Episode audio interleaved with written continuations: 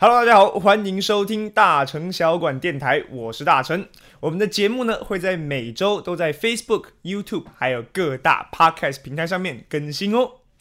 好的，根据我们上礼拜呢有聊到的意大利的各式各样的意大利面，各式各样的 pasta。那我们上礼拜讲到 spaghetti，还有大利亚德雷，啊这种比较基本款的。那我们想象中意大利还有各式各样的面条嘛，什么啊通心粉呐，然后还有猫耳朵的啊等等各式各样不一样的变形。那我们今天就会来介绍一下。那首先我们要了解到，为什么意大利它的意大利面呢会有这么多样的形态以及口味呢？这个跟意大利它所处的这个半岛很有关系。因为意大利这个国家呢，它是属于在一个南北狭长的半岛，所以呢，它南方跟北方的交交流呢，并不会非常的顺畅，尤其是在古代的时候，所以也就形成了各地独立发展的文化差异。那这个呢，也会深深的啊体现在饮食。上面，譬如说，意大利的北方呢，就比较靠近中欧啊、瑞士这些地方，所以呢，就会跟瑞士最有名的是什么？就是我们的起司啊，各式各样的起司。所以呢，它的料理里面就会富含非常多的起司。而来到意大利的南方呢，则是呃三面环海，所以呢，它的料理当中就会有很多的海鲜，以及配合海鲜而出现的，譬如说我们讲到的罗勒啊、番茄啊、九层塔等等，吃起来呢会更为清爽。诶，这样子的料理啊，南北就会有很大不同的差异。那关于意大利面或意大利面条本身，也是有各式各样的形态。到目前呢，已经可以发现了超过三百多种的意大利面。那今天就让我们来介绍几种比较经典的，但是又特别的意大利面。首先，第一个要讲到的呢，其实也常常在台湾可以吃到，就是我们的 capellini 啊，就是呢，如果用英文来发音的话，就是 capellini，也就是我们的天使细面。那 capellini 这个说法呢，就是来自意大利文的 capelli，就是头发的意思啊，所以呢，跟头发一样细的面就叫天使细面，也就是我们的这种啊非常细的意大利面条。那这个 capellini 呢，主要呢是在意大利南方这个地方。那因为呢，当地啊这个阳光非常的充足，所以呢适合在这种番茄啊、罗勒啊、柠檬啊，我们刚刚讲到了这些比较属于清香哦，味道比较清爽的这样子的蔬果，再搭配上这样子的天使法面、天使细面，然后呢配上一点点橄榄油，做成清炒或者是淡淡的这种红酱的感觉，是 capellini 啊最常见的做法。之一，那第二种呢，我们要讲到的是。fettuccine 啊，fettuccine 呢，它呢是属于意大利宽面条。那大家如果在一些可能美食节目啊，甚至你到一些比较台湾卖这个呃属于外国料理的市场里面，你就会看到有一球一球的意大利面。那这种一球的意大利面呢，它通常都会比较宽。那你可能看到的就是我们的 fettuccine。那 fettuccine 这个字呢，其实是来自意大利文的 fettuccia 呀，也就是。是我们的缎带，那它呢就是像缎带一样宽宽的，所以就是我们的意大利宽面，也叫做小缎带面。那甚至呢也可以叫做鸟巢面，因为呢它通常都是卷成一圈放的，这样子的一种呃圆形的感觉，就像鸟巢一样。那主要在罗马还有托斯卡尼这些地方呢流行。那它外表看起来像缎带。所以呢，它宽宽扁扁的，而且有点厚度，让它可以夹带非常多的酱汁。所以呢，它通常啊会搭配这种浓稠的肉酱或是起司下去做调味。譬如说，fettuccine alfredo 啊，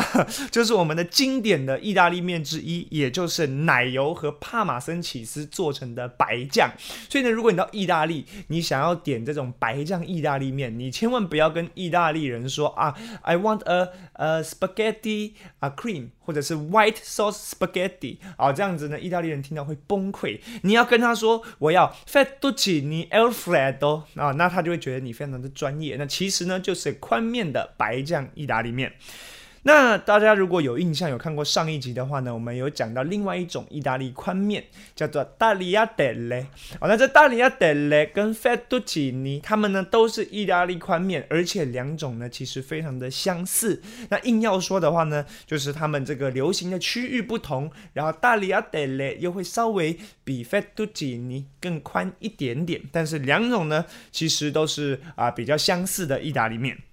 好，那再来讲到下一个很可爱的小朋友都喜欢的，就是我们的猫耳朵面，意大利文叫 o l e g i e t 啊 o l e g i e t 那这就是我们的猫耳朵面。那这个呢，也是意大利南方的代表面食之一。它源自意大利文的 oreggio，也就是耳朵的意思啊。所以呢，它就叫做 o l e g i e t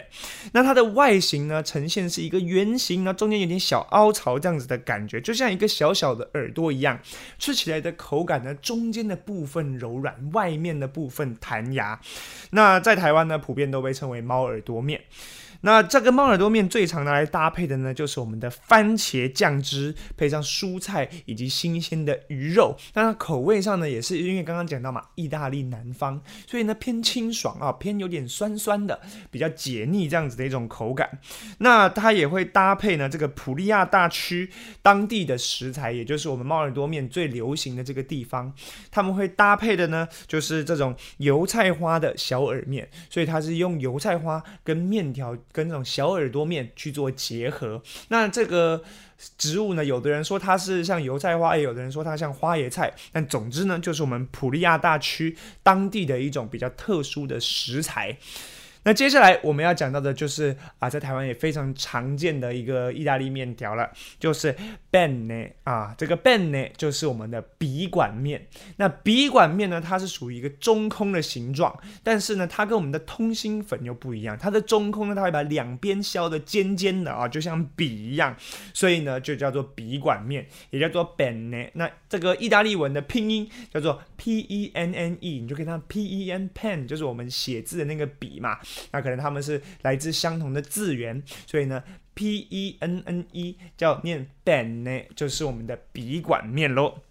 那我们仔细看这个笔管面啊，它其实有两种区分，一种呢是属于它一样是笔管的形状，但是表面光滑；另外一种呢是笔管的形状，但是上面有一条一条的纹路啊，它也有不一样各自的名字。如果是这种平滑的，我们就叫做 Benellische。啊，那如果是这个有粗糙有条纹的，就叫 b e n e l i g a t e 啊，那就是不同两种的这个面条。那通常有条纹的，这个条纹跟条纹之间中间就可以夹带酱汁嘛，所以你吃意大利面的时候呢，能夹带更多酱汁的意大利面就是好意大利面。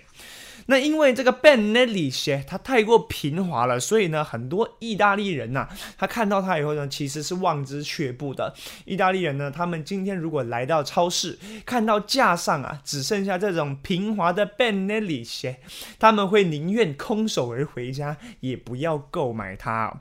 那当初呢？二零二零年，我们前年呐，这个疫情非常严重的时候，在意大利的超市呢，也出现了非常奇特的画面，就是说，超市大家都在抢购民生物资嘛，因为要封城了，然后货架上剩下的就是我们刚刚提到的 Benelli 也就是这种平滑的笔管面啊，没有人要带它回家。但是你就想说，那既然真的没有人要吃，为什么还不断的生产呢？那这就要问到一些专业的当地的意大利厨师，其实他。他们说啊，这个如果你的 Benelli 鞋这种平滑的面呢，用比较高品质的小麦的话呢，它呢会造成这个面条表面有一点粗糙，虽然没有压纹路，但是它有粗糙的表面，一样可以携带非常多的酱汁，一样非常的好吃。那就是要看大家料理的方式的不同哦。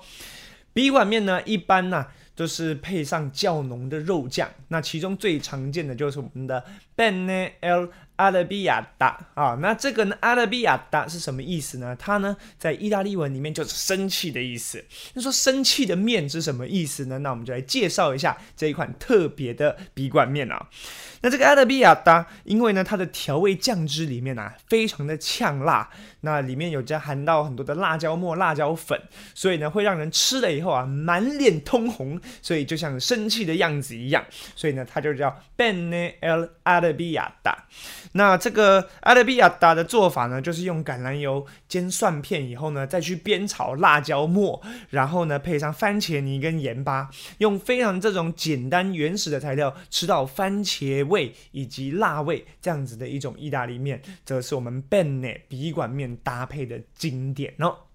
好，下一个呢，我们就要介绍我们今天的主角，也是呢，呃，现在最普遍的意大利面之一，也就是我们的通心面哈，通心粉。那它的意大利原文呢，叫做 macaroni。啊，macaroni，但是呢，我们大部分通常听到的呢，会是比较偏美式或英式的发音，也就是我们的 macaroni 啊，这个 macaroni 呢，就是通心粉啦。那通心粉跟我们刚刚介绍到的这个笔管面呢，它又不太一样。通心粉啊，通常呢是这种比较小。然后呢，会有点圆圆的这样子的通心粉，好，我们通常叫它 macaroni。所以像我们大家出去吃，如果吃到有时候去吃牛排馆啊，或者是去到一些意大利餐厅啊，它会上来有一整盘的上面铺满起司的这样子的通心粉啊，那个呢就是 macaroni。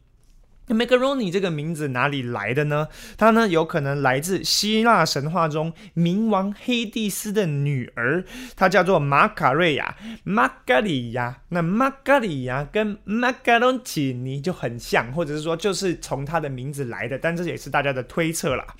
那文献中显示呢，它很有可能是在十一世纪的时候啊，由阿拉伯人占领了地中海这个区域嘛，所以呢，当时呢就传到了西西里，然后呢，在在十二世纪呢，通心粉呢就成为西西里啊这个外销的商品最热门的商品之一啊，一个面条变成当地代表的食物。那在甚至呢，在十五世纪的时候啊，美食家马蒂诺他在书中呢也记载了我们通心粉的制作方法。那你想想看，古代人他们要把面条做成这样子哦，又有一点弯，而且中间还空心，其实是非常不容易的，又不像现在工业化有机械可以帮忙。那在以前是怎么做的呢？他们呢会利用一根铁丝，然后呢铁丝呢跟放在面团上面以后呢，用双手不断的去滚动。那在这个滚动的过程当中呢，就会在面团呐制造出一个中空的感觉，而就可以做成呢这样子中空的面条，也就是通心粉。那做成中空呢，它当然就可以吸附大量的。酱汁了，所以呢，就通心粉呢也是当地的这个代表食物。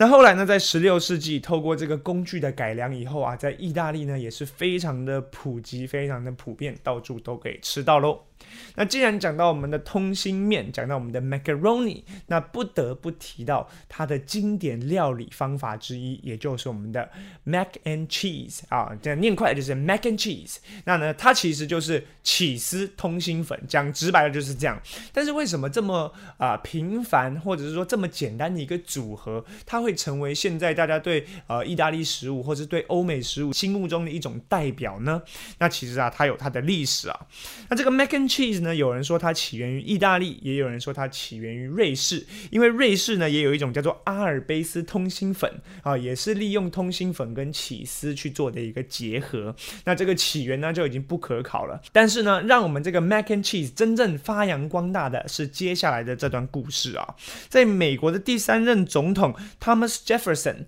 当时呢拜访巴黎的时候啊，他就尝到了这个 mac and cheese，他就觉得哇，这个菜怎么这么好吃？所以呢，他特别就把这个制面的器具以及当时的这个独门的食谱呢带回了美国，甚至呢，在美国在一八零二年的时候呢，就让这道 mac and cheese 登上了美国的国宴，登上了宴会。那随着当时这个宴会的菜单呢被媒体报道出来以后呢，大家都来争相的想要来做这道菜。那甚至呢，因为当时还有一些时空背景，譬如说，当时在二战刚结束的时候，物资匮乏的情况下，肉制品非常难取得，取而代之的呢，都是这个奶制品啊、乳酪啊、起司这些东西，所以呢，让 mac and cheese 这样子的组合又更为火红。之外呢，还要再加上，因为当时呢，开始妇女呃投入职场啊，思想上开始有了改变，让妇女呢不一定在家有大量的时间可以。可以准备晚餐、准备午餐的时候呢，像 Macan cheese 这样子快速组合、快速就可以完成的料理，就变成妇女的最爱，也变成家庭的首选。甚至呢，还有一家叫做卡夫食品公司，他们在一九三七年的时候推出了一个干燥的起司通心粉，也就是说这一包你拿回去，你只要把它丢到水里煮熟，它就是起司通心粉。这样子非常方便的料理呢，也让 Macan cheese 这个料理升值所有美国人民的内心。所以你现在到这个美国街上，你去问他说 mac and cheese 这个料理你喜不喜欢吃？我相信百分之九十的人都会跟你说是他们心目中啊。最好的 comfort food 也是他们最爱的食物之一。那这个 mac and cheese 它其实呢是来自于我们意大利的这个 macaroni 啊，那大家要知道哦。那今天呢，我们介绍到了各式各样的这个意大利面条，以及他们适合的这种做菜的手法，以及配合的食材。那希望大家以后出去到这个啊意大利餐厅，或是有机会到呃这个国外去吃饭的时候呢，点餐的时候就不要只会讲 spaghetti 或者讲 pasta 了啊，希望大家可以念得出来这个精准的意大利面条，一定可以让你意大利的朋友或是当地的服务员为之惊艳哦。好了，我是大琛，我们下次再见，拜拜。